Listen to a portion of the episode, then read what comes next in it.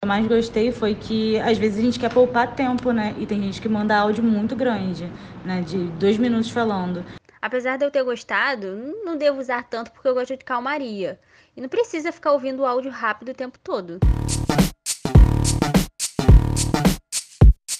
Já está sabendo que agora dá para acelerar os áudios no WhatsApp? Eu já, e confesso que estou usando muito essa ferramenta. Olhando de uma maneira mais ampla, o que você acha que isso diz sobre a nossa sociedade? Falta de tempo, ter que resolver tudo cada vez mais rápido, são fatores que podem explicar a necessidade da plataforma em oferecer a atualização. Já pensou se todas as conversas do dia a dia fossem assim, nessa correria? Vamos ver como ficaria o plantão da tarde. Acelera aí, produção. O plantão da tarde de hoje conversa com especialistas sobre a necessidade de uma rotina tão acelerada que até escutar um áudio se tornou motivo de atraso. Eu sou Ezequiel Manhães. E eu sou Amanda Ribeiro. Acho que o nosso áudio já pode voltar ao normal, né? Ezequiel, afinal, o que você achou dessa atualização?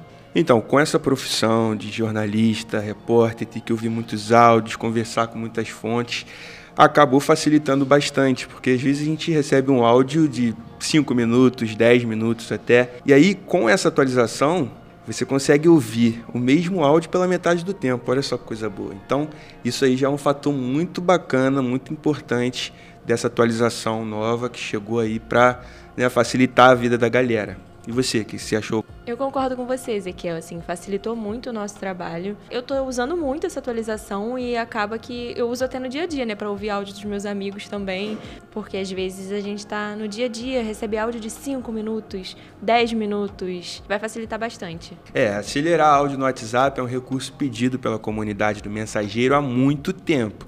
O visual da velocidade variável agradou. A aceleração do áudio permite que usuários reproduzam a mensagem de voz recebida em até duas vezes mais rápido que a velocidade normal. Para isso, basta dar play no conteúdo e apertar em cima da foto do remetente dentro do balão de reprodução. Mas a atualização está chegando aos poucos para os usuários. Alguns conseguiram usar o recurso somente pelo WhatsApp Web. Mas uma coisa é certa: muitos usuários adoraram a novidade. Convidamos o sociólogo Eduardo Beniacar para falar sobre esse processo né, das redes sociais. A gente questionou o Eduardo, que é doutorando em Sociologia e Direito na UF, como as redes sociais estão se adaptando à sociedade, até porque tudo que rola nesse cyberespaço é um reflexo do que somos. Ele disse que no final de tudo acaba sendo um jogo de troca com aumento da produtividade do usuário e mais tempo inserindo dados e também trabalhando para a plataforma. Não é isso, Eduardo? Olá, Ezequiel, amigos do podcast Plantão em Foco. Obrigado pelo convite para debater esse tema sobre as redes sociais, que está na boca de todo mundo e também na mão de todo mundo, né? Esse tema é muito novo, as pesquisas sociológicas também são muito recentes e, na minha opinião, o conceito mais importante para a gente entender tudo isso que está acontecendo é uma noção de uberização do trabalho, isso mesmo, que vem da palavra Uber a uberização é um processo de transformação do trabalho, pelo qual os trabalhadores fazem uso de bens privados, como um carro, por exemplo, para oferecer serviços por meio de uma plataforma digital. Também chamada de economia do compartilhamento, essa modalidade de trabalho é pautada pelo trabalho por demanda. E aí que a gente entra nessa questão do WhatsApp, que apesar de ser uma rede social gratuita, a cada dia ganha mais importância na dinâmica das relações de produção, trabalho e consumo da nossa sociedade, sendo utilizado como um meio de comunicação nas grandes empresas, no comércio informal, no pequeno comércio, nos serviços de comunicação, enfim.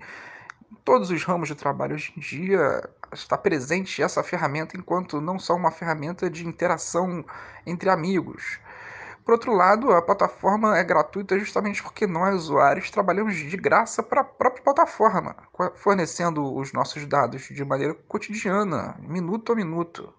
É com a venda desses dados que a gente fornece gratuitamente que as redes sociais lucram. Por esses dois lados, amigos, o que está em jogo é o aumento da nossa produtividade. A gente tem que gastar menos tempo ouvindo áudio e mais tempo inserindo dados e trabalhando. Há uma necessidade cada vez maior no nível de consumo da população. Por que essa necessidade? O quanto isso pode ser prejudicial ou benéfico?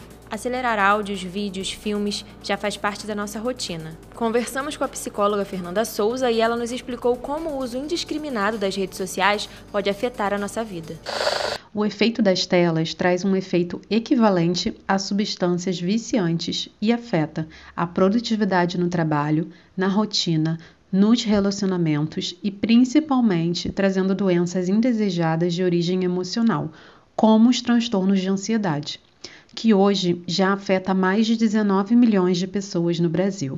A tendência é que quanto maior for o número de ferramentas que causem a aceleração da mente, maior será o número de pessoas com saúde mental comprometida. A situação pode se tornar algo realmente preocupante e nos primeiros sinais de mudança algo deve ser feito. Fernanda, fala pra gente o que fazer para controlar a ansiedade.